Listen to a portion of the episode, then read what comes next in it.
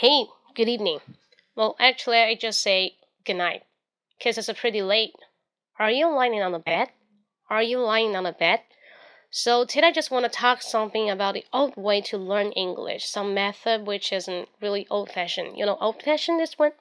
Old fashioned. What is an old fashioned? Old fashioned that to say that's an coming out of the date. Nobody want to use it. Like in your school, your teacher teaching you some ways to learn English. It's a really old fashioned. Uh, when you grow up, someone will say, okay, you can listen to VOA or BBC. You know, VOA in America. People just want to say something as a joke. They want to say voice of animal. They will not say voice of, of America, just say voice of animal. That's VOA. Kind of joke. But it's a really old fashioned. If you learn English through VOA or BBC, because nobody wanna speaking like the broadcaster because something you see something you listen to the news is not a common way you speak. For the common way you speak english is uh, not like the news. Uh, that is why i did not arouse you to listen to voa or bbc to learn english. So i call this an old way. And the second like we always recite a lot of the word.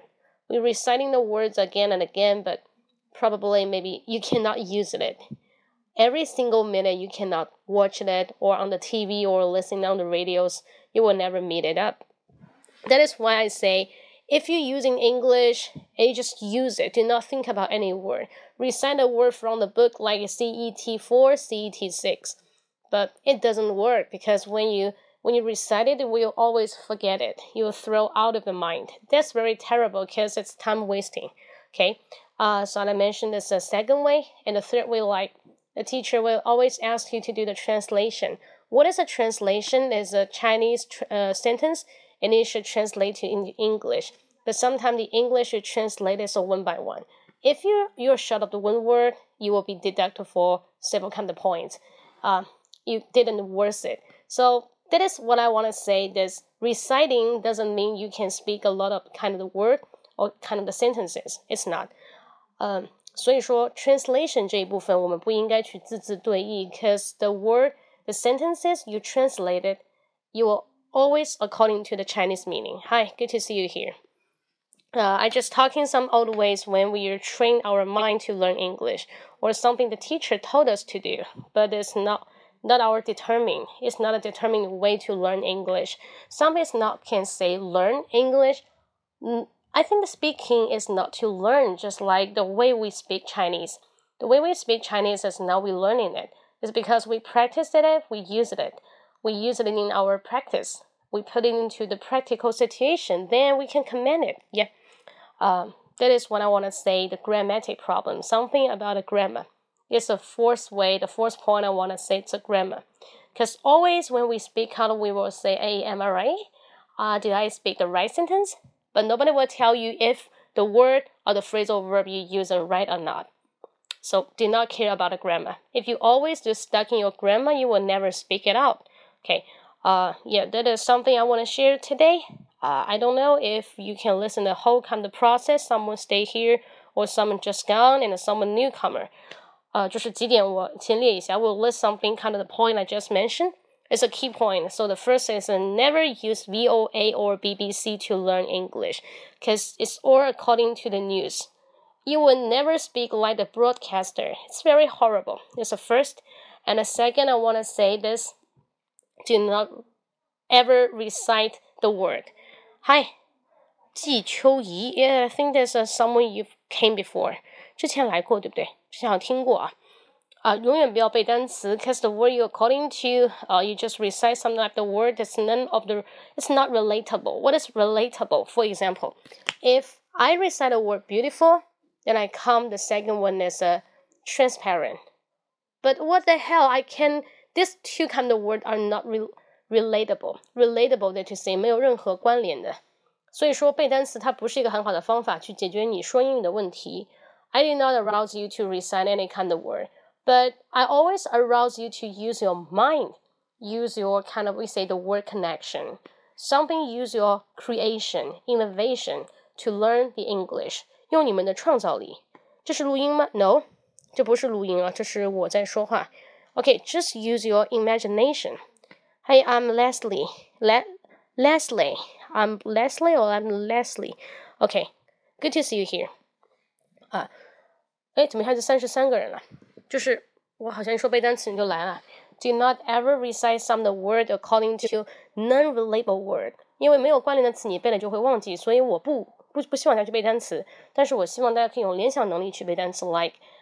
呃、uh,，for example, today we talk something about shopping。那我说我说购物的话，大家能想到几点？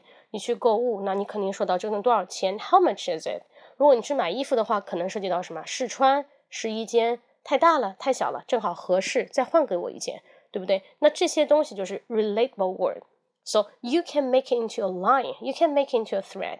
你可以帮它拉成一条线，thread，T H R E A D。so that is why I say use your imagination to learn English。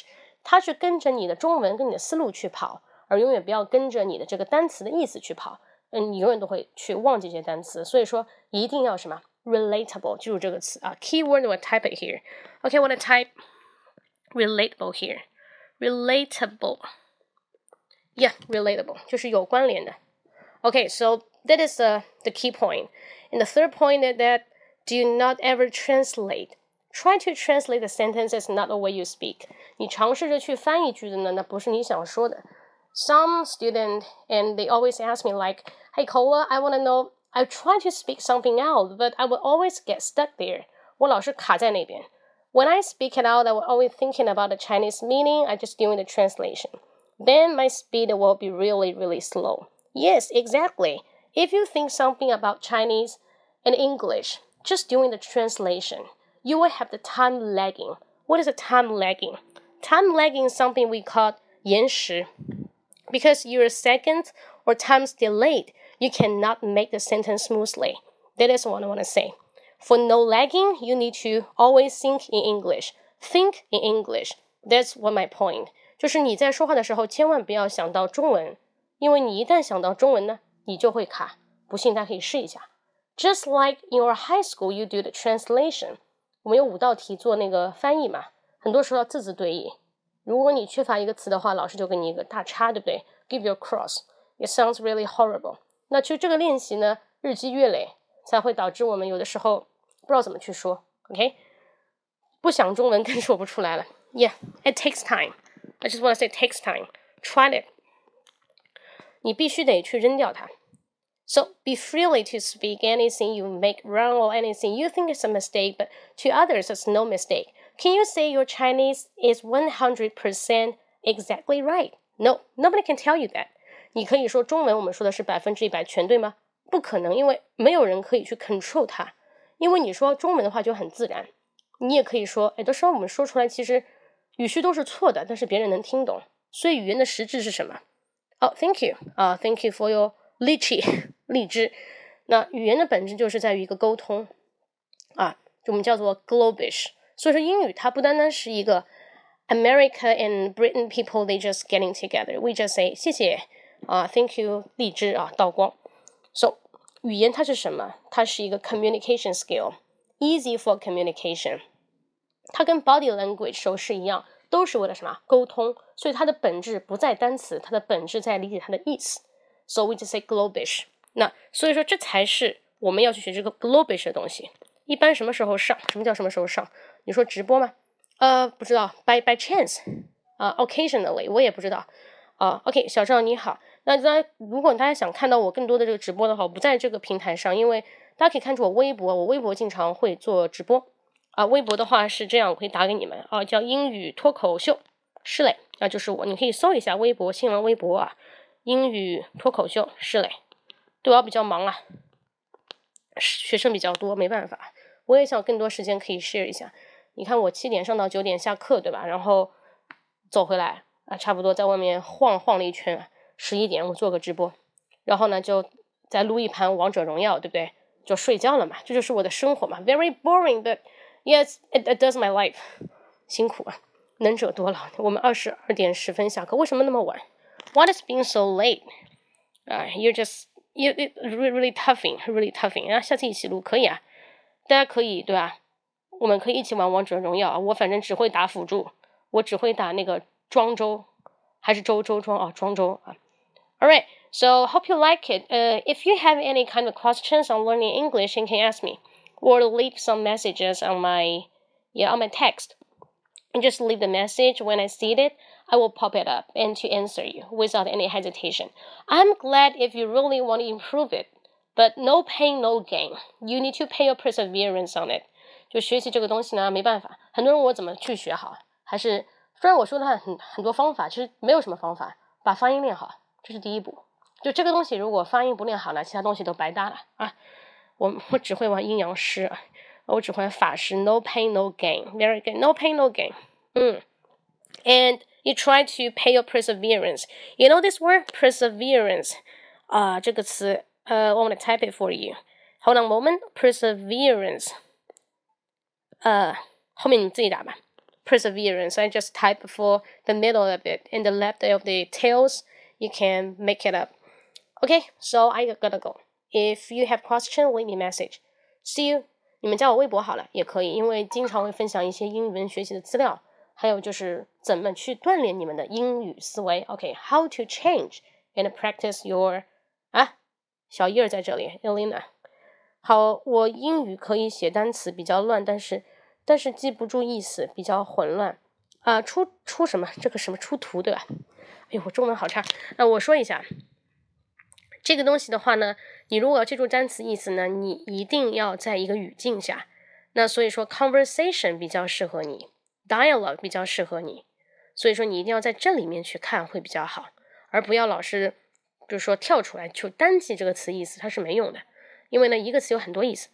OK，好吗？爱新觉罗就练口语，哎，可以的，可以的，到时候可以交流一下。好了。